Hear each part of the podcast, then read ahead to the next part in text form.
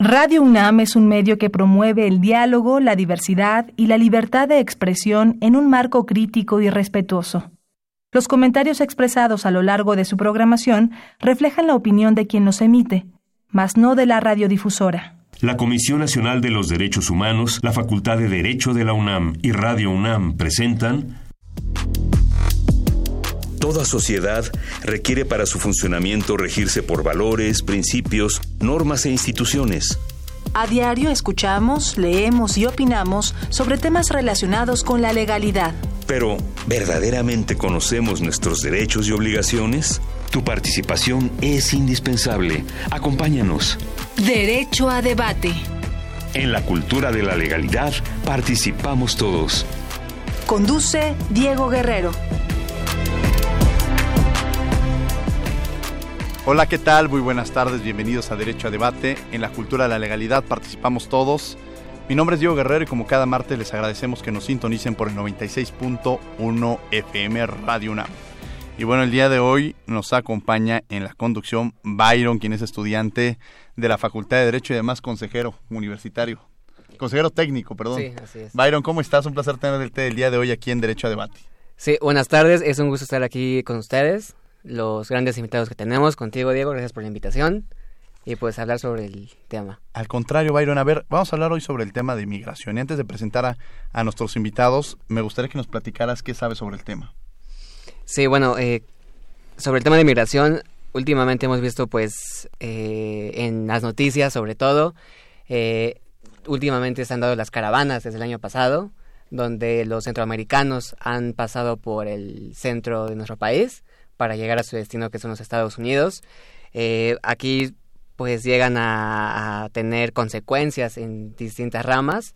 Ellos lo hacen por temas de salud, de empleo, de, de, de cuestiones de mejorar su calidad de vida. Uh -huh. Y pues hay que saber cómo hay que solucionar estos temas, saber por qué se da y sobre todo cuáles son las soluciones para tratar de aminorar estos problemas porque de una u otra manera nos llegan a afectar a, en este caso, a los mexicanos. No el que pasen eh, por nuestro país, sino simplemente por ellos mismos, por querer tener una calidad de vida decorosa, tener para ellos mismos, para sus familiares. Y es un tema que se ha dado no último de los últimos años, sino desde hace... Y además es un tema que no solamente podríamos ver desde una perspectiva de México, sino es un problema, es un tema, más que verlo como solamente un problema, es un tema a nivel internacional sí, y encontrar las raíces, las razones por qué surge la migración, qué es la migración y sobre todo eh, hacia dónde va la misma, ¿no? Y, y, entender precisamente que México es un país muchas veces de tránsito, sí. que genera que muchas veces pues, el objeto no sea que se quede en México específicamente, sino que eh, busquen llegar a otro, a otro lugar. Bueno, vamos a hablar de este tema, vamos a escuchar las voces universitarias qué sabe nuestra comunidad sobre el tema y presentaremos a nuestros invitados. No se vayan. Las voces universitarias.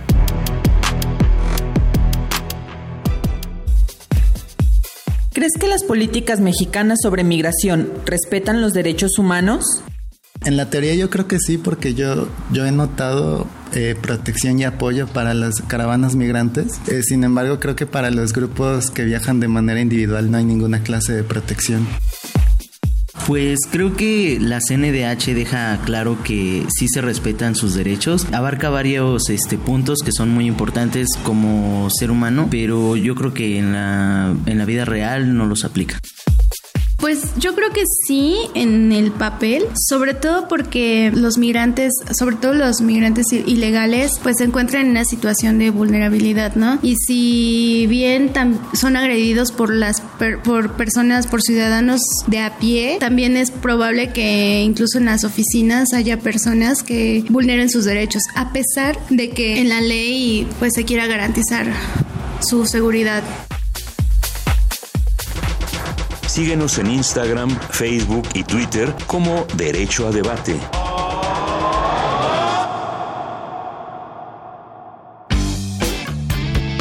Queremos que entres al debate. Llámanos al 55 36 43 39 y participa. Derecho a debate.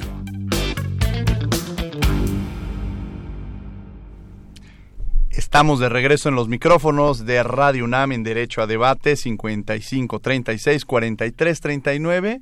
Estamos en las redes sociales también como Derecho a Debate. Como ya les había mencionado, me acompaña hoy el día en la conducción Byron Garzón, quien es estudiante de la Facultad de Derecho y también es parte del Consejo Técnico. ¿Quiénes son nuestros invitados, Byron, el día de hoy? Sí, el día de hoy nos acompaña el doctor Edgar Corso Sosa y la maestra Luisa Jimena Trejo Lecona. Querido Edgar, un placer tenerlo el día de hoy aquí en Derecho a Debate. Ya es esta su casa, que ya lo hemos tenido en otras ocasiones. Quinto visitador de la Comisión Nacional de Derechos Humanos, pero sobre todo, que es la primera eh, presentación que tendría, que es eh, académico de la Universidad Nacional Autónoma de México, profesor de la Facultad de Derecho e investigador en el Instituto de Investigaciones Jurídicas. Al contrario, Diego, con el gusto de estar aquí, yo me presentaría incluso como alumno de la Facultad de Derecho de la UNAM. Cada vez que entro y sigo yendo a dar clases, tengo la misma sensación de cuando llegué por primer día a la Facultad de Derecho. Eso es algo que me pasa muy personalmente. Seguramente muchos de la UNAM les pasará lo mismo. Pero bueno, con ser alumno de la facultad, de mi facultad, y contribuir a ella es, es extraordinario. Y también me da mucho gusto regresar a este programa y ver que el programa en sí ha permanecido, se ha enriquecido y por lo que he visto también he he constatado que una persona ha evolucionado, ha madurado y va creciendo y va creciendo. Eso es muy gustoso. Y me estoy refiriendo, por supuesto, a ti, Diego. Con el gusto de estar aquí. Saluda a Byron y a Jimena. Agradezco mucho esas palabras, sobre todo de quien viene. ¿Y quién más nos acompaña? Bueno, Jimena, un placer tenerte el día de hoy aquí en Derecho a Debate.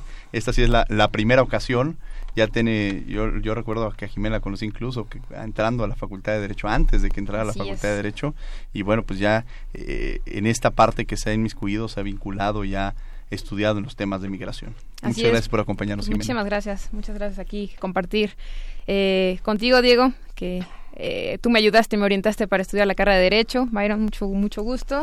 Y bueno, el doctor Corso, que fue mi, mi profesor en, la, en el posgrado. Un gusto estar aquí con ustedes. Jimena, a ver, entrando a la materia, justamente aprovecharía pues, para poner las bases y entender de qué estamos hablando. ¿Qué significa la migración? ¿Qué es la migración? Bueno, la migración tiene varias acepciones dependiendo el, contexto en el que se encuentre. La, eh, la, el uso más común que se le da nos lo da la Organización, Organización Internacional para las Migraciones, que nos dice cuando es una persona cruza una frontera, esta frontera no tiene que ser eh, forzosamente internacional, puede ser dentro del propio país. Sin embargo, eh, estos movimientos que dan las personas, hoy en día se, se utiliza más el término de eh, movilidad. Es un término que es un poco más amplio, que contiene no solamente la, migración por sí, sino eh, eventos como el tráfico de personas, los, los refugiados, la propia migración per se. Entonces, es simplemente hablar de la salida de origen de una persona, el cruce de una frontera, no importa sea nacional o internacional, con el fin de establecerse en, en, otro en otro sitio distinto a su origen. Doctor Edgar Corso, y ya nos están dando un poco estas partes, elementos de la migración, si quisiera aportar algo, pero sobre todo, ¿y por qué se da estos movimientos o por qué se da la migración o esta movilidad, como lo menciona aquí Primero un debate, ya que estamos en derecho a debate. Eh, existe un derecho fundamental a migrar, así como hay un derecho o libertad a estar, residir, permanecer, también podríamos hablar de un derecho a migrar. Y ese derecho a migrar, dice, sí, puede, puede migrar, puede irse de Chihuahua a Tapachula, aunque pasa normalmente al revés, de Tapachula a Chihuahua. Pero el punto es cuando trasciendes las fronteras, ¿hay un derecho a recibir? Porque estás empezando poniendo, sí, sí, tengo derecho a migrar porque mi país me dice esto, pero cuando hay una necesidad, y ahí también podemos entrar a las causas, cruzo la frontera, entonces pareciera que ese derecho que yo tenía a migrar puede convertirse en algo más, entonces ya el Estado receptor es el que puede señalar nuestro caso es que sí sigue habiendo derecho a migrar. ¿Por qué? Porque antes que migrar se es persona. Y si se es persona tiene derechos. Entonces hay que ver cuando llega a otro país qué derecho tiene. ¿Y por qué salen? Lo decía desde el inicio Byron, son varias las causas que te motivan a salir. Eh, nosotros lo hemos visto en, en, las actividades que realizamos en la comisión, hemos visto principalmente la causa de violencia, que no nos es ajeno, o sea, el Triángulo Norte de Centroamérica pues lo tiene y nosotros también lo tenemos, entonces hay violencia en sus diversas manifestaciones, incluso violencia por delincuencia organizada, violencia intrafamiliar, diversos tipos de violencia, pero además hay una razón que tiene que ver muchísimo con la separación familiar, pero también por razones económicas.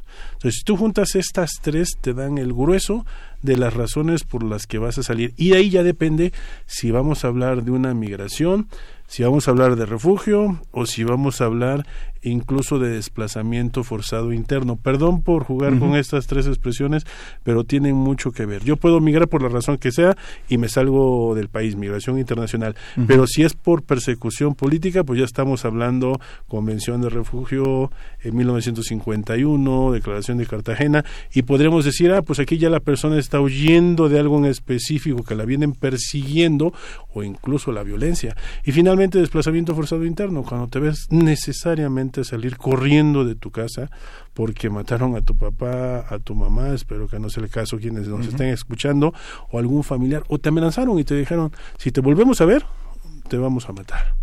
Entonces, esto, esto es lo que provoca. Entonces, sí, sí es un derecho, pero a algunos países no les queda claro qué tan derecho es. Y por eso apelamos siempre a decir, antes de ser migrante, se es persona. Y como persona, por lo menos, tienes la obligación de asistirlo humanitariamente. Claro, y justamente en esta parte eh, reconoceríamos cuáles serían los elementos, esta parte que menciona desplazamiento interno. ¿En México existe este desplazamiento interno o es reconocido por el Estado mm. mexicano como desplazamiento interno? Me quedo con la última pregunta. Todavía no está reconocido formalmente por el Estado mexicano. El primer informe sobre desplazamiento forzado interno de una institución del Estado mexicano entiéndase Comisión Nacional de Derechos Humanos, lo emitimos nosotros en el 2016. Hay, ciertamente, debo reconocer, intentos muy fijos de caminar hacia una ley general sobre desplazamiento forzado interno. He estado inclusive yo en reuniones con el gobierno, la Secretaría de Gobernación, y hay una intención clara a, presentar una iniciativa que pueda después regular esto que no lo tenemos y por supuesto la reforma constitucional. Cuando llegue ese momento yo creo que habremos avanzado muchísimo porque a partir de ahí muchas instituciones del gobierno y del Estado mexicano pueden empezar a ver el problema de manera integral. Interesante, Byron. Justamente estamos hablando de esta parte de la migración, de entender la migración, las distinciones que existen sobre, y tú en tu introducción precisamente mencionabas pues lo que representa la migración, ¿no? Y, las dudas que en un momento dado podemos generar. Sí, así es. Como bien comentaban aquí tanto el doctor como la maestra Luisa, pues es una problemática no solamente de México, de nuestro país, sino también más allá de las fronteras. Eh, lamentablemente este fenómeno se ha dado desde hace muchos años, o sea, siglos anteriores, pasados, y es importante que los países sepan cómo resolver esta problemática, cómo los gobiernos deben de, de formular políticas para que sus ciudadanos pues no tengan la necesidad de salir de su país porque pues sabemos que no lo hacen por, por gusto, lo hacen por necesidad y pues hay que tener esa problemática. Y justamente, a ver, en esta, entender esta problemática, ¿de dónde son o que de dónde proviene la mayor migración que llega a México, doctor Edgar Corso? Bueno, sin lugar a dudas es centroamericana. Ahorita lo, lo, hemos visto durante muchos años y del Triángulo Norte, Honduras, Salvador y Guatemala. No obstante, tenemos flujos migratorios emergentes, por ejemplo, de Cuba, de Haití, y actualmente estamos viendo los flujos migratorios extracontinentales países de África, o sea, ya no te extraña ver, en este momento tenemos una situación que estamos viendo que está siendo finalmente tratada en donde personas que vienen de Angola, del Congo, de Burkina Faso, de Namibia, puedes encontrar cerca de más de 20 países ahí, incluso de Asia, de Bangladesh, puedes encontrar. Entonces, esos flujos migratorios, ¿qué es lo que nos indica? Que esta es una cuestión que no se puede ver nacionalmente. Yo estoy en contra de la idea de una frontera geográfica. Sé que hay decisiones soberanas y sé que se tienen que tomar en un, en un cierto, una cierta circunscripción geográfica, pero hay que ir más allá porque trasciende con mucho los límites geográficos. Entonces esas fronteras ya tienen que cambiar. Esa idea de un muro, pues bueno, señala más bien una una posición muy particular de una persona de un de un país muy grande. Pero bueno, eso eso es eso tiene que ver. Entonces el fenómeno ya no es solo nacional, es regional. Yo te diría ya no es regional es mundial. Desde el momento que estamos recibiendo flujos de 23 países africanos, pues dices, oye, esto no es ni siquiera del continente, no es de nuestra región, va mucho más allá. Y las causas de la migración, cuando estamos hablando de África o de Asia, varían un poco. Son circunstancias apremiantes, ciertamente, como lo dice eh, Byron, hay necesidades. La gente, si ves a una mujer que trae a su niño en brazos, comentarte, por ejemplo, la niña guatemalteca, acabamos de emitir una recomendación donde la niña de guatemalteca venía con la madre, fueron detenidas en Ciudad Juárez, después llevadas a la estación migratoria de las agujas a las 2, 3 de la tarde, se cae de la litera la niña, se pega en el costado, va al servicio médico, pues le dan acetil salicílico, regresa en dos horas, ya estaba amarilla, sudando frío, como se dice, ojos desorbitados, y le dice el médico que pues muy probablemente está queriendo llamar la atención. Y eso porque le dolía el lado derecho, le tocaron el lado derecho y le dolió, cuando el golpe fue del lado izquierdo. Bueno, pues pueden haber muchas reacciones reflejas. Y después, a las más de seis horas, regresaron al servicio médico de la estación migratoria porque toda la comunidad de mujeres en donde estaba la niña, gritaron que tenían que atenderla, hasta con cobijas, agarraron cobijas, la cargaron, la llevaron al médico y hasta entonces, después de seis horas, la llevaron, la trasladaron a un hospital y en el camino falleció. Entonces, imagínate o imagínense quienes nos están escuchando, ¿qué debe, qué necesidad debe haber, como dice Byron, para que una madre agarre una niña de 10 años y decida trasladarse y cruzar nuestro país para llegar a Estados Unidos. Esa parte de la deshumanización que muchas veces existe y la empatía que puede llegar cuando hablamos de la universalidad en materia de derechos humanos, yo hago este ejercicio con los alumnos y les decimos, a ver, el tema de universalidad representa justamente lo que decía el doctor Edgar Corso, Jimena, no vernos como mexicanos, no vernos como haitianos, no vernos como guatemaltecos, sino vernos como seres humanos.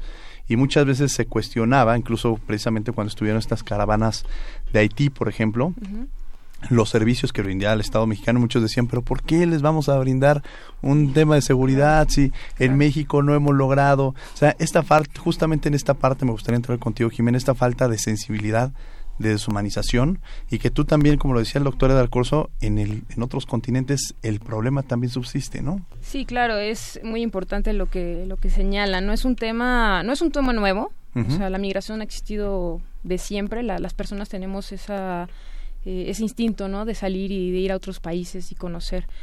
Eh, creo que hoy en día el, el tema va muy relacionado con un tema económico, es decir, la migración per se no nos, no nos desagrada, nos desagrada cuando creemos que tenemos o vamos a perder ciertas potestades, ¿no? O sea, no nos desagrada cuando viene la migración y por citar un ejemplo norteamericana, ¿no?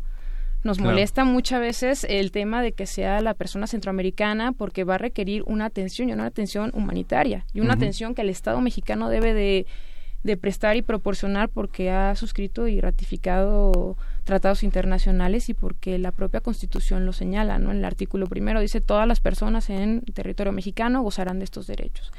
Entonces creo que el tema también tiene que ver eh, con la sensibilización no solamente de las autoridades mexicanas, que aquí el doctor ya nos señala eh, este tremendo caso que pasa, ¿no? Con la, con la con el Instituto Nacional de Migración, sino también con las con la sociedad con la sociedad que muchas veces eh, genera actitudes xenófobas, eh, discriminado, discriminantes, y es, es muy complejo porque justamente eh, parte del estudio es las personas saben a lo que se van a enfrentar, saben cuáles son los trayectos que van a tener que enfrentar, saben las dificultades, saben la inseguridad que hay, se tienen datos de la sociedad civil de mujeres que toman una pastilla anticonceptiva. porque saben que posiblemente puedan eh, ser violadas en el trayecto. ¿En qué condiciones está esa gente? ¿En qué condiciones están estos niños? Porque también es un tema muy importante el de la niñez migrante. Para que todo ese reto que les conlleva, que ya lo conocen, pues decidan optar, decidan, vamos a salir. Entonces no es un tema, estamos ante una eh, migración que es forzada, no es voluntaria. La persona no quiere salir de sus países, es que no hay las condiciones y tiene que salir del país. Entonces yo creo que a partir de este momento tenemos que ser eh, humanos, como lo dice el, el, doctor, ¿no? Somos personas y tenemos derechos y a partir de ahí se tienen que dar las atenciones y creo que no son excluyentes, es decir, México también tiene dificultades con el, eh, propias de nuestro territorio, tenemos pobreza eh, muy grande, tenemos problemas en el servicio servicios de salud, pero no son excluyentes, o sea, se tienen que atender por igual. Y, esa parte en, la evaluación en materia de derechos humanos, porque muchas veces vemos el tema en Estados Unidos cómo tratan a los mexicanos, cómo tratan a los latinos, pero muchas veces omitimos el hecho también de las graves violaciones que se viven en materia de derechos humanos en esta figura de migrantes y como también lo decía Jimena, cuando además se juega doble, puede ser migrante, sí, que se encuentren en situación de vulnerabilidad por ser migrantes y por ser mujeres, en situación de vulnerabilidad por ser migrantes y por ser niñas, niños o adolescentes. O sea, este tipo de combinaciones y cómo nos encontramos actualmente en la situación migratoria en términos de derechos humanos, doctor Edgar Corso. Mm, bien, una, una pregunta bastante amplia.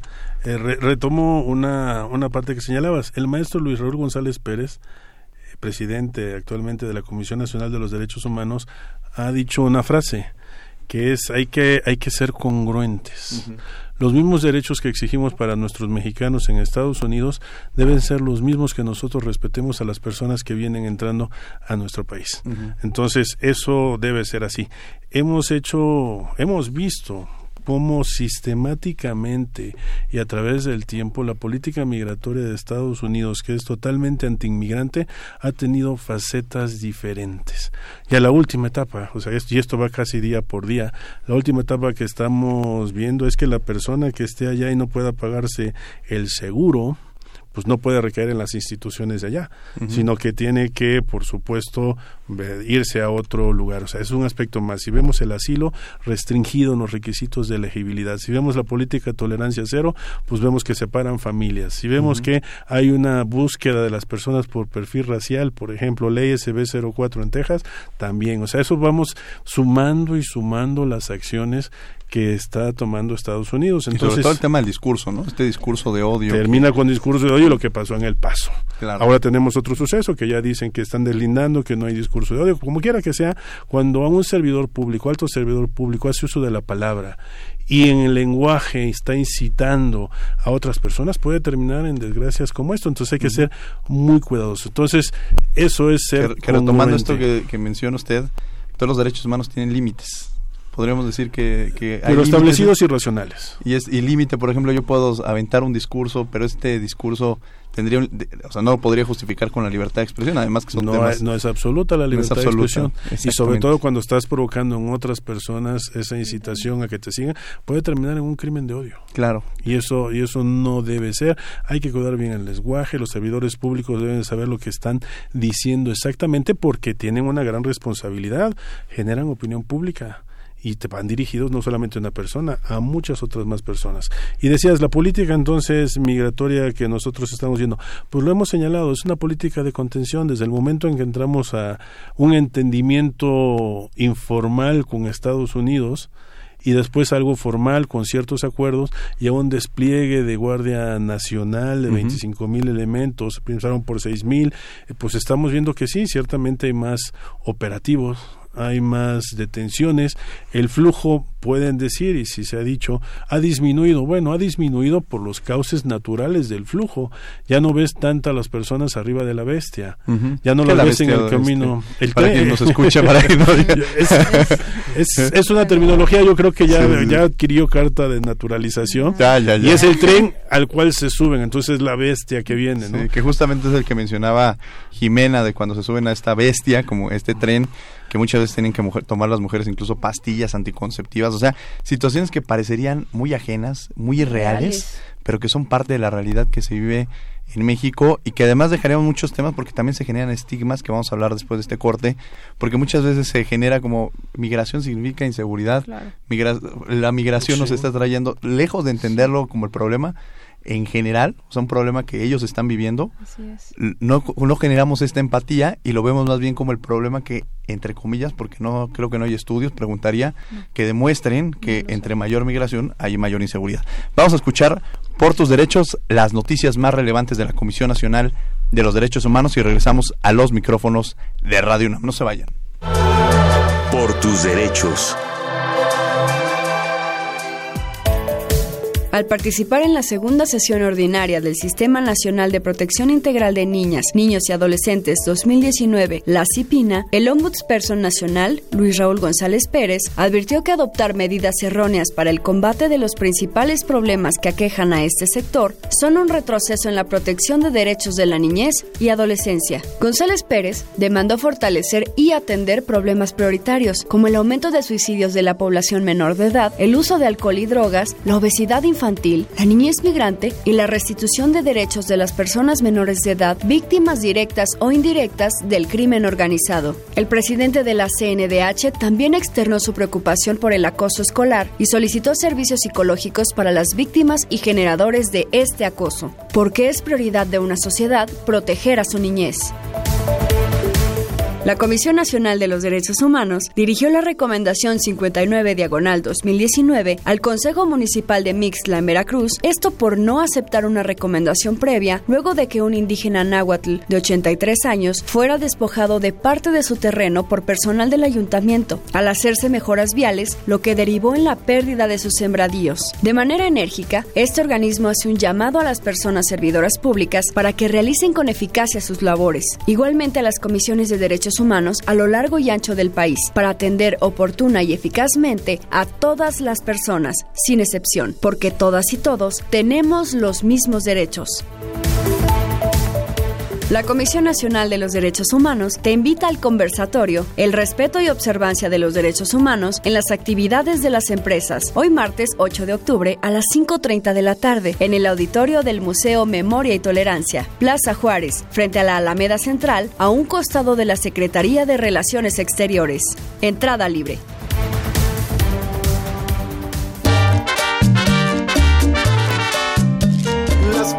Personas mayores lo saben, lo saben. Y todas las mujeres lo saben, lo saben.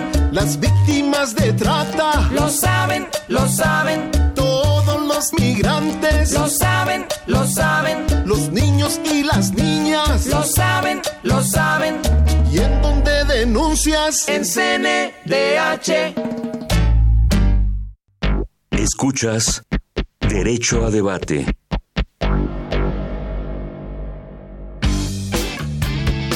Queremos que entres al debate. Llámanos al 55 36 43 39 y participa. Derecho a debate. La música muchas veces nos lleva a la reflexión y de verdad qué gran, gran promocional tiene ahorita la Comisión Nacional de los Derechos Humanos que con la música que alegra la vida de todas y todos nosotros nos lleva a entender justamente uno de, los, todos los problemas que se viven el día a día en la CNDH Estamos hablando justamente del, tema de trata de personas, de migración, que es el tema que abordamos el día de hoy.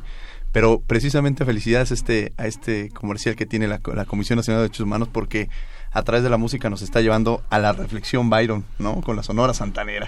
Sí, así ¿Eh? es. y bueno, Byron, justamente estamos hablando del tema de migración, ¿no? Estamos discutiendo qué significa, qué representa. Y a mí me gustaría que dejarte el micrófono para que preguntaras. Sí, gracias. Antes del corte, pues comentábamos de que socialmente creo que daría falta la empatía en, en la sociedad y también jurídicamente creo que estaría bien que los módulos de migración se reforzaran y se implementaran adecuadamente. También por eso les quiero hacer la pregunta tanto al doctor como a la maestra, que ustedes qué creen que consideran que han hecho los gobiernos mexicanos ante la migración. Bueno, pues eh, la, la, política migratoria obviamente no puede permanecer fija y no puede ser la misma. Es decir, varía seccionalmente y varía también en función del gobierno, ya sea republicano o demócrata que tenga eh, nuestro país vecino. Eh, tuvimos en el sexenio pasado una política a mí no me gusta llamarla puertas abiertas porque a nivel mundial no existe así tal cual una política que permita pasar, pero era un poco más flexible el paso de los de las personas migrantes.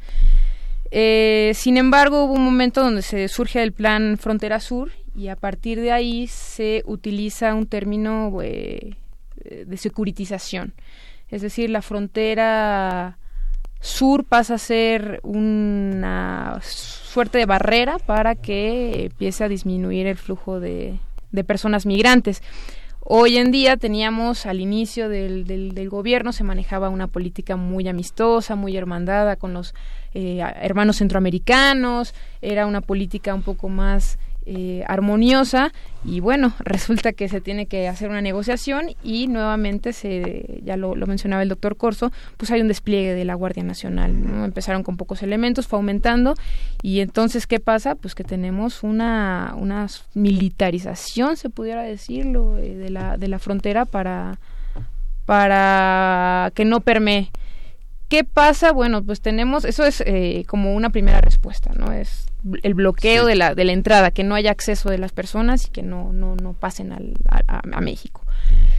¿Qué se tiene por dentro? Bueno, eh, hay un punto muy importante que yo quisiera destacar y es el tema de, del Instituto Nacional de Migración, que es una institución de seguridad nacional. Eso es algo que al parecer no se habla mucho, pero nos dice mucho. Y es que el país, es decir, México, sí ve a la migración con un tema de, seguridad nacional, un tema de peligro, entonces tiene que atenderla de diferentes maneras. Eh, aquí lo, lo, lo, importante es que cualquier política que haya, cualquier política migratoria en cualquier momento, tiene que estar apegada a los derechos humanos y es fundamental. Entonces, cualquiera que sea una política ah, más armoniosa y un poco a puertas abiertas, podríamos decirlo, o una política restrictiva donde se limitan las fronteras, independientemente de la postura que tenga que ser, tiene que estar apegada a los derechos humanos.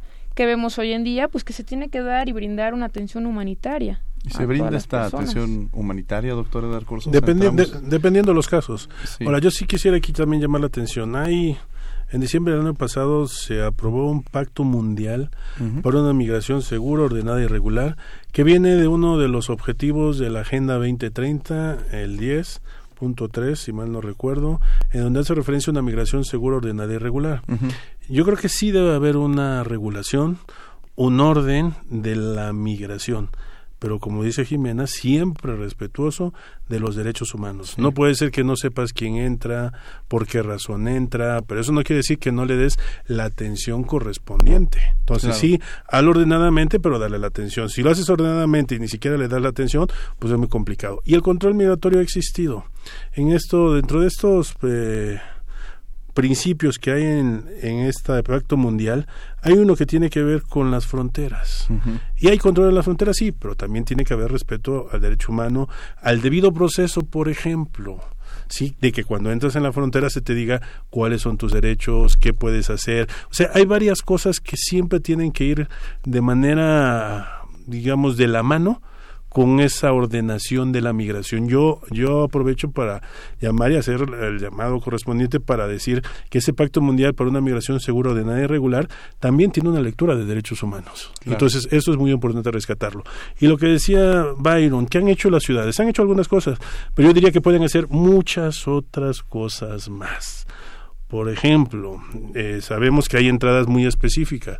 Tenemos una entrada de Tapachula. Ahí el gobierno se ha tomado ciertas acciones. Nos hacen falta albergues, por ejemplo. Eh, la niña es migrante, está por ahí, pero de repente no encuentras albergues, pues hay dos nada más, su capacidad es mínima, entonces ahí ya tenemos un problema. ¿Por qué no se hace otro albergue más y traes un problema de niñez migrante ahí? ¿Y el tema de recursos no sería una limitante? O sea, no podría decir el Estado, hay un tema de no contamos con los recursos. Siempre será una limitante, en todo es una limitante, pero yo creo que si se están haciendo ahorros, si se está apoyando incluso económicamente a los países de Centroamérica, pues yo creo que también podríamos nosotros incentivar esa parte. Y al mismo tiempo yo llamaría en estos gobiernos de los tres niveles y las ciudades correspondientes a fortalecer, tomo el caso de la niñez migrante porque es el que ahorita nos está pegando mucho, a fortalecer todo el sistema nacional de, para el desarrollo integral de la familia junto con las procuradurías de protección de los derechos de niñas, niños y adolescentes de nivel federal, estatal y municipal. Yo creo que ahí se debe hacer muchísimo. La gran, el gran porcentaje de niñez migrante lo traemos entre Chiapas y Tabasco. 70% más o menos. Si en esas dos entidades nosotros pudiéramos dar avances, ciudades bastante progresistas, no digo ciudades santuarios porque nos traslada a Estados Unidos, pero sí ciudades que estén con mayor apertura, que puedan insertar laboralmente a la migración, eso sería una gran apuesta que sí se está señalando, pero concretarla no es tan fácil. Puedes venir, trabaja y se ha demostrado en algunos países de destino que si utilizas a la migración, si la puedes canalizar en las cuestiones de trabajo, pues vas a tener un progreso, va a incrementar tus ingresos, tu desarrollo económico. Hay manos que están ahí ávidas de trabajar. Que, esa parte me, me, gusta mucho porque justamente es ver la Jimena, el doctor de Alcorzo Bailón de forma propositiva. O sea, siempre nos vamos sobre los estigmas negativos de cómo afecta la migración y de alguna manera justamente esa es una, una pregunta que me gustaría tratar contigo, Jimena. Eh, generalmente muchos de estos migrantes no aspiran a quedarse en México, sino en el camino, pero por con diversas condiciones no pueden llegar a su lugar de destino, como puede ser en el caso de Estados Unidos, ¿no? Y va en esa parte, ¿qué hacen o, o, en ese proceso? Porque justamente estos estigmas que decíamos de delincuencia, inseguridad, va relacionado con el migrante. ¿Es verdad estos esquemas que se manejan? La primera pregunta.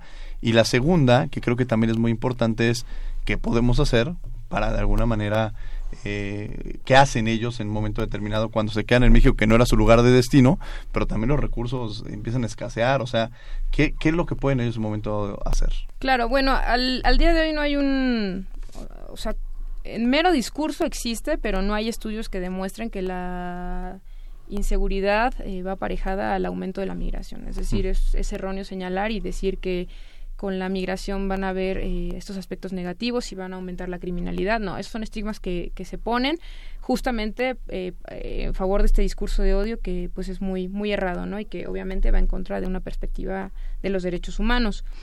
Eh, en efecto, la mayoría de las personas tienen eh, como propósito llegar a Estados Unidos. Sin embargo, últimamente, en los últimos años, se ha encontrado que esto no es así. Una, por la política restrictiva que tiene Estados Unidos.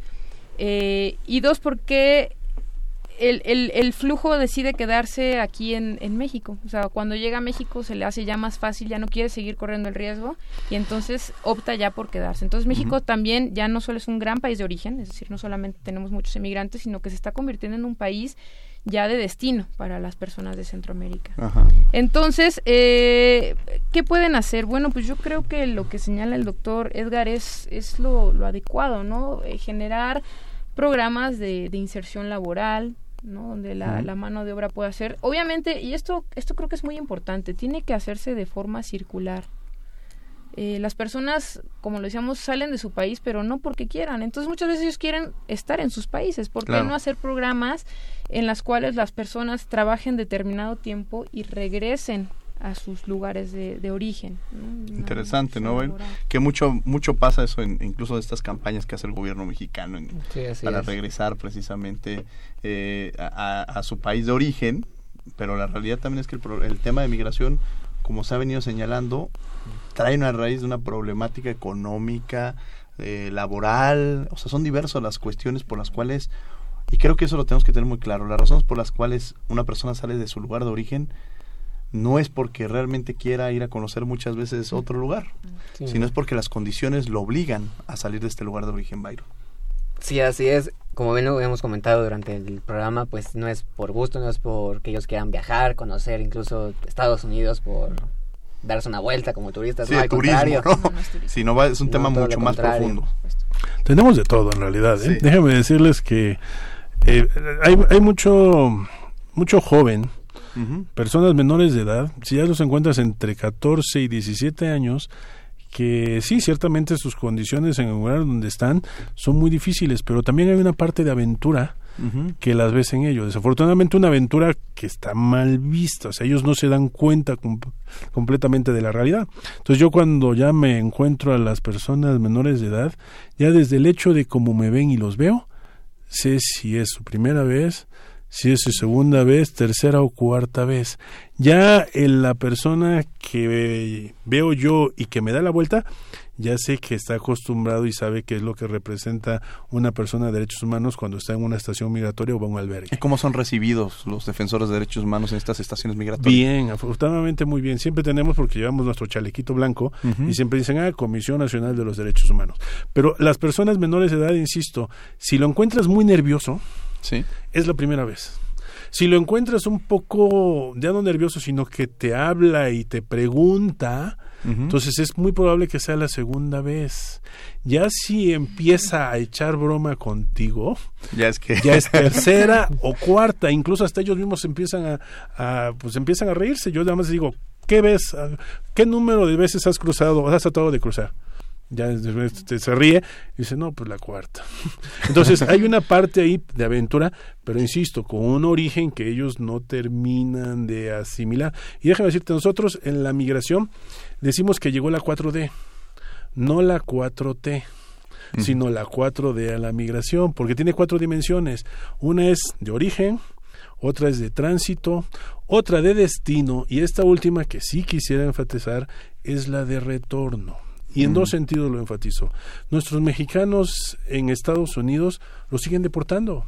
Regresan a México y dime qué política pública hay para recibirlo. Una persona que lleva 15, 20 años, el otro día me tocó uno de 30 años, en donde han estado mandando remesas, dólares, y lo ha aprovechado nuestra economía. Claro. Después de 20 años que vengan y que no haya una política pública, es horrible. Pero no solamente eso, regresamos a una persona, la detiene, no tienen documentos. Yo no diría que es ilegal, que no trae más. Lo decimos más bien desde el punto de vista de derechos humanos, es una persona sin documentos. Lo regresas a Guatemala o lo regresas a Honduras. Y que cuando lo regresas a Honduras, Honduras va a decir, ay, qué bueno que me lo regresaste. Mira, aquí hay una colonia nueva y aquí vas a tener trabajo, vas a tener educación, aquí no hay violencia. No, existe exactamente lo mismo. Entonces, es muy probable, altamente probable que vuelvan a pasar buscando el norte. Entonces, no hay política pública de retorno. Y si no hay política pública de retorno, lo que estás haciendo, como dice Jimena, es algo muy circular. Claro, porque regresas a un lugar en el cual ya no perteneces. O sea, no tienes, no hay nada, no hay nada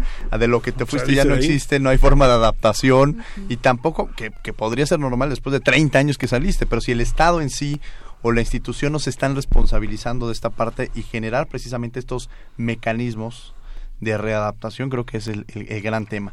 Vamos a escuchar por tus derechos, vamos a escuchar Derecho UNAM hoy, las noticias más relevantes de la Facultad de Derecho y regresamos a los micrófonos de Radio UNAM. No se vayan. Derecho UNAM hoy.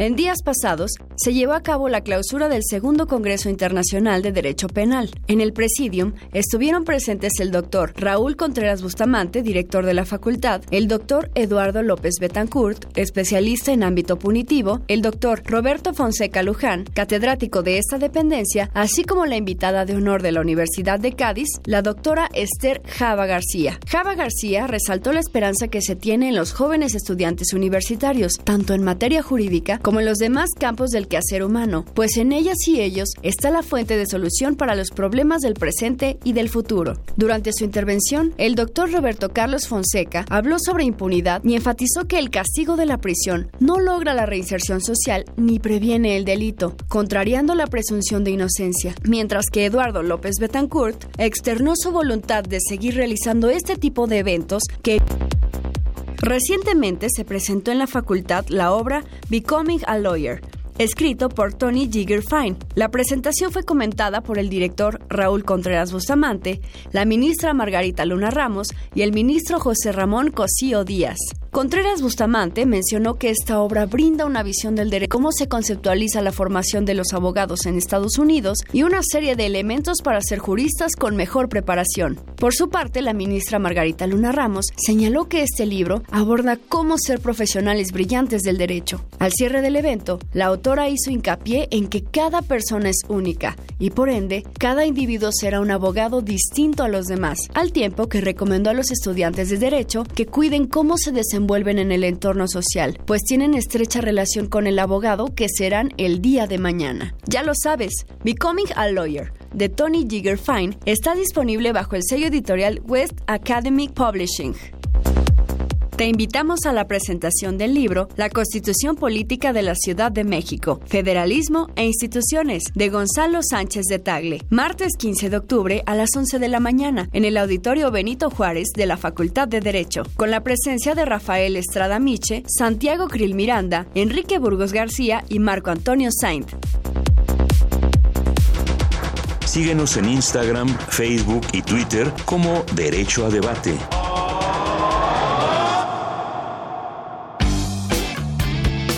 Queremos que entres al debate. Llámanos al 55 36 43 39 y participa. Derecho a debate. Estamos de regreso en los micrófonos de Derecho a Debate. Estamos hablando sobre migración. El día de hoy me acompaña en la conducción Byron Garzón y tenemos como invitados al doctor Edgar Coso y a la maestra Luisa Jimena Trejo. Gracias por estar con nosotros y vamos a estar hablando sobre el tema de la migración, que orilla la migración, las diversos formas en las que la podemos entender y de esta 4D que ya nos hablaba el doctor Edgar Corso antes de irnos a un corte Byron Garzón Sí, entonces sobre lo que comentábamos hay que tener en cuenta, como bien lo comentaban el doctor Edgar y la maestra Jimena, que hay sectores también pues muy especiales que debemos de proteger aún más en la sociedad, como son las mujeres y los niños no acompañados. En esos temas, ¿cómo creen ustedes que el, gobierno, tanto estadounidense principalmente como el mexicano, deben actuar para protegerlos? Pues eh, existe un enfoque en la ley de, general de víctimas que se llama diferencial y especializado, ¿no? Y este enfoque nos dice que se debe de brindar atención a los grupos de acuerdo a, su, a sus condiciones. Ahorita muy bien Diego lo, lo señalaba, se dan ciertas eh, ciertas categorías, ¿no? Hablamos de niños, pero no solamente niños, sino que son migrantes, y no solo son, migrantes, sino que son irregulares y que en muchas ocasiones no vienen acompañados, ¿no? Muchas veces tenemos mujeres afroamericanas. Entonces tenemos, eh, esa yo creo que es la el gran reto que tiene la migración en México, que eh, sumada a la, a la famosa 4D del, del doctor Corso, pues que también se da en diferentes grupos, o sea, tenemos de, origen, de tránsito, de retorno, y cada una de estas eh, dimensiones pues requiere un una atención en específica y cada persona en lo singular va a requerir una atención eh, muy particular. Entonces, ¿qué tiene que hacerse? Bueno, creo que eh, en México hay una figura, se llaman oficiales de protección a la infancia, que se atiende, que atienden a, a, la niñez migrante pero estos oficiales pertenecen a migración, entonces tienen una doble naturaleza, porque por una parte tienen que dar atención a la niñez, pero también su trabajo como, como este personal de migración, entonces ellos se encuentran en constante eh, problemática para su actuar, ¿no? Entonces, ¿qué se tiene que hacer? Pues bueno, políticas públicas enfocadas en estos, eh, lo decía el doctor, tenemos hoy actualmente un tema con la niñez migrante, entonces, ¿qué se tienen que hacer? Políticas para dar atención a la niñez migrante, ¿con quiénes? Permíteme tantitito, Estado, municipio, federación y, como lo señalaba, con el DIF y con las procuradurías, ¿no? Y la Comisión Nacional de los Derechos Humanos, ¿cuál es el papel que juega aquí? Que creo que es importante. ¿Qué ha hecho en el tema de migración? Que creo que sería muy importante que quienes nos escuchan eh, lo supieran. Bueno, nosotros, eh, te, iba a contestar de otra manera, pero bueno, te Como bien. es a veces coordinarlos. Ajá o sea, coordinarlos. Es, es tal el, agrado el grado de descoordinación que hay entre federación, estados y municipios que a veces dices, a ver, por favor, les vamos a ayudar un poquito. Usted haga esto, usted haga esto y usted haga esto. Pero los tres van a hacer lo mismo, ¿eh? Se van a poner de acuerdo y van a tratar este tema y lo van a ver cómo lo sacan adelante. O sea, no es esa nuestra función en realidad. Nuestra función es cuando vemos una necesidad, damos protección. Si vemos que la niña o el niño pues no tiene, es no acompañado, no debe estar en la estación migratoria. Entonces lo mandamos a dónde? Al municipio. ¿Hay albergue del municipio? Hablamos con el albergue del municipio. Oye, Procuraduría de Protección de los Niños Estatal, habla con el municipio. Y si no, habla la federación que te apoyen. O sea, eso falta muchísimo en la materia migratoria. Coordinación. ¿Somos un Estado federal? Sí pero a veces estamos muy, muy descoordinados. Entonces, yo creo que eso es una parte muy importante. Nosotros lo que hacemos es emitir medidas cautelares cuando vemos situaciones de riesgo y cuando desafortunadamente no las podemos controlar o no las advertimos, pues ni modo, vamos a acreditar la violación de derechos humanos y en su caso emitir una recomendación como la que acabamos de emitir a propósito de la niña guatemalteca y sumándome a lo que dice Jimena. En este caso, la niña guatemalteca en la estación migratoria nunca tuvo la asistencia del oficial de protección a la infancia. Mm. Brilló por su ausencia. Entonces, ¿qué es lo que sucede? Sí, falta de recursos también. Por un lado ves que tiene una camiseta de agente migratorio en la mañana y por la tarde se pone la camiseta de oficial de protección a la infancia. Lo que estamos sosteniendo, que ya lo hicimos desde el 2016, es esa figura del oficial de protección a la infancia no debe estar en el Instituto Nacional de Migración, debe estar en el sistema nacional, estatal o municipal de desarrollo integral de la familia. Eso nos falta mucho. Vamos a escuchar Descubriendo tus derechos y regresamos a conclusiones. No se vayan. Descubriendo tus derechos. Derechos de los pasajeros de servicio de transporte aéreo. Los pasajeros que compren boleto de ida y vuelta o con conexión y por cualquier motivo no se utilice alguno de los trayectos, las aerolíneas deben respetar el derecho a viajar en los demás tramos sin que se transgreda el principio de libertad tarifaria. Escuchas Derecho a debate. La última y nos vamos. La última y nos vamos con el doctor Edgar Corso, con Jimena Trejo y con Byron sobre, pues, resumir prácticamente conclusiones, algún tema que nos haya quedado en el aire y que quisiéramos cerrar o quisiéramos profundizar. Empezaríamos contigo, Jimena. Pues bueno, creo que es un tema muy amplio y el, tiempo fue muy, muy breve, ¿no? Eh, rápidamente señalar que la, la, política de criminalización de la migración no es adecuada, se tiene que realizar con una perspectiva siempre en derechos humanos. Eh, tiene que, cualquier política que se haga, ya sea aquí o en, Estados Unidos, tiene que tener una perspectiva eh, siempre de, observación a los derechos humanos. Eh, se tiene que atender a las mías cautelares y creo que es muy importante el, papel que hace la comunidad internacional, ¿no? También la presión que se realiza. Es decir, ¿y cómo obligamos a Estados Unidos? Bueno, hay presión y a nivel este, de las propias eh, sociedad civil internas. Entonces, eh, pues bueno, es un tema multifactorial, es un tema complicado, pero creo que se tiene que siempre atender desde la perspectiva de los derechos humanos. Jimena, muchas gracias por haber estado con nosotros en Derecho a Debate. Doctor Edgar Corso. La última y nos vamos. Sí, pero regresaremos. Regresaremos. Visto, perdón, ahora sí tengo que llevarlo al nivel del sistema universal. Como integrante electo del Comité de Trabajadores Migratorios de la Organización de las Naciones Unidas, yo creo que, y mirando hacia el Pacto para una migración segura, ordenada y regular, así como la Convención Internacional para la Protección de todos los derechos de los trabajadores migratorios y sus familias, yo creo que hay tres principios básicos que hay que estar trabajando y trabajando. Uno, solidaridad internacional. Si esto no lo tenemos con solidaridad internacional, muy difícil caminar a dos, cooperación internacional. Hay que entrarle todos y con todo lo que se pueda. Pero tercero, responsabilidad internacional, que es una responsabilidad compartida.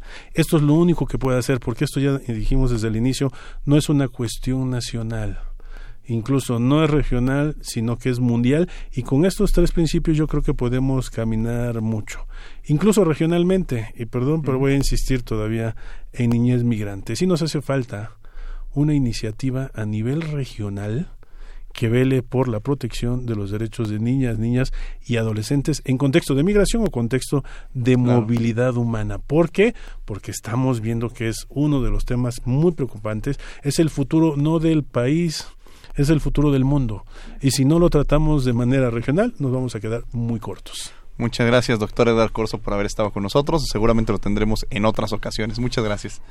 Byron, muchas gracias por haber estado con nosotros. ¿Algún comentario que quieras cerrar? Gracias. No, pues sin duda es un tema sensible que, debe, que nos atañe a todos los países y debe estar en, en la mira de cada ciudadano, no solamente quienes estudiamos o trabajamos con algo que ver en, en el tema de derecho, sino es un tema que debe ser del día a día y pues gracias por la, invitación.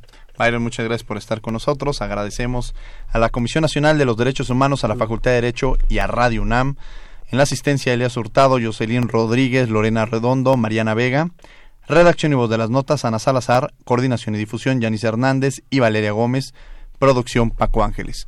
No olviden que nos escuchamos de ley el próximo martes. Esto fue Derecho a Debate. Por hoy concluye la discusión, pero no se pierdan el próximo tema en Derecho a debate. En la cultura de la legalidad participamos todos.